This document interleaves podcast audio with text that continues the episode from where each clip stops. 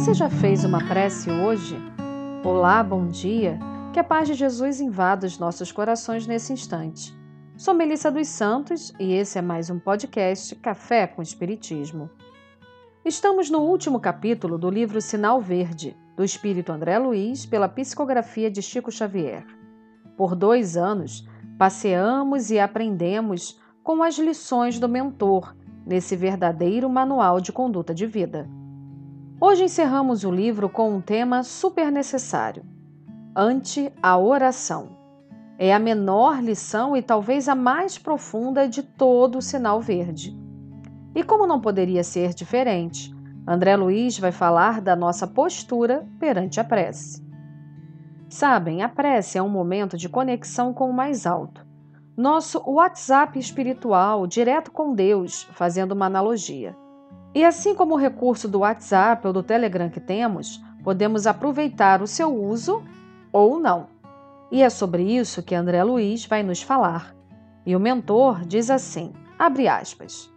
Acatemos na oração a presença da luz que nos descortina a estrada para a vida superior, sem prevalecer-nos dela, a fim de queixar-nos de outrem ou espancar verbalmente, seja quem seja quando a nossa comunhão com Deus e com a espiritualidade superior não seja possível em lugar à parte, no silêncio do coração, conforme a recomendação de Jesus. Fecha aspas. André Luiz levanta vários pontos nesse texto breve.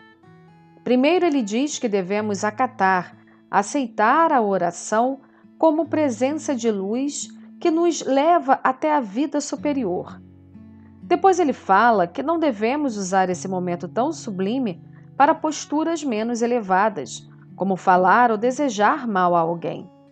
O momento da prece é um momento que nos colocamos diante de Deus, diante de Jesus, diante dos amigos espirituais que nos cercam. E por último, André Luiz fala que em todos os lugares podemos orar, mesmo quando não encontramos um lugar à parte Podemos nos conectar com Deus, com a espiritualidade superior, através do silêncio do nosso coração.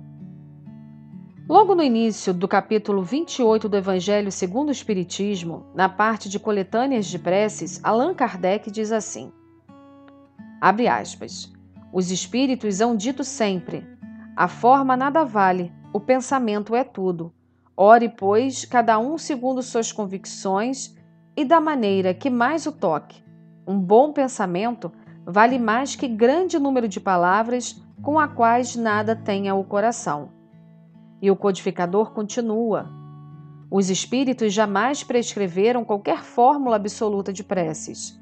Quando dão alguma, é apenas para fixar as ideias e, sobretudo, para chamar a atenção sobre certos princípios da doutrina espírita.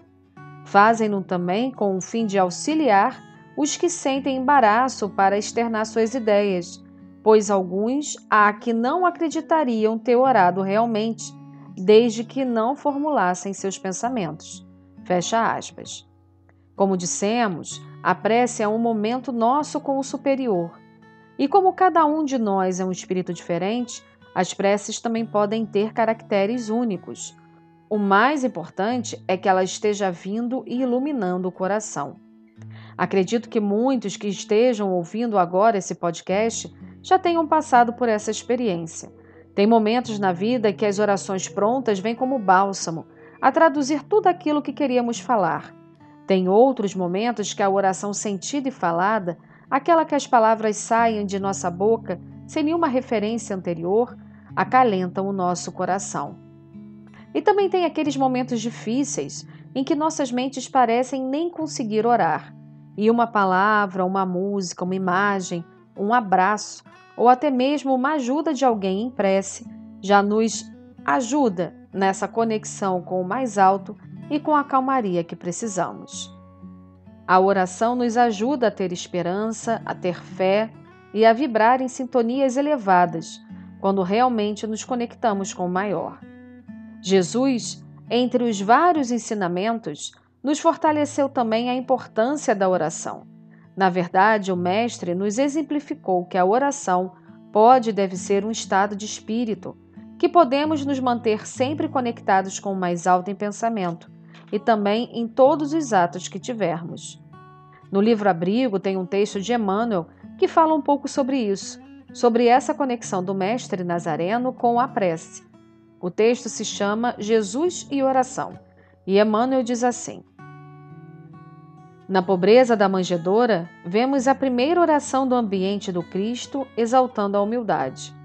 Expulso de cada lar da cidade a que se acolhe, o excelso embaixador, ao invés de inspirar amargura e revolta, sugere aos que o rodeiam o cântico de louvor a Deus e da paz que alcancem todas as criaturas. Desde então mantém a prece no caminho, exaltando obediência a Deus e amor aos semelhantes. Começa o ministério prestigiando a aventura da comunhão doméstica nas bodas de Caná e ora sempre no alarido da praça ou na calma do campo, na ativa plantação de bondade e esperança, fortaleza e consolo. Ao pé de cada enfermo, roga a bênção do Pai em favor dos que choram, sem que se lembre de qualquer petição de socorro a si mesmo. Implora, em tom veemente, o retorno de Lázaro ao conforto da terra, sem suplicar a Deus que o liberte da morte. Exora para Pedro, o amigo e vigilante, resguarda a tentação que viria prová-lo, entregando-se após a sanha de carrascos insanos.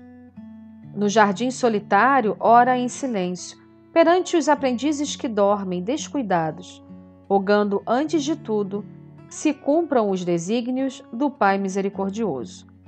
E exausto no suplício, podendo recorrer à justiça do mundo, pede ao Pai todo amor, perdão para os algozes, sem tocar de leve nas chagas que o crociam. Recordemos o Mestre da Verdade e lembrar-nos de que a prece, a mais expressiva de todas, é socorrer, primeiro a quem sofre conosco entre a sombra e a penúria, porquanto edificando a alegria dos outros, a divina providência virá cada minuto ao nosso próprio encontro, a envolvermos a fé em perene alegria. Com o coração repleto de gratidão, encerramos mais um livro aqui no podcast. Semana que vem começaremos um novo. Que assim possa ser. E até o próximo podcast Café com Espiritismo.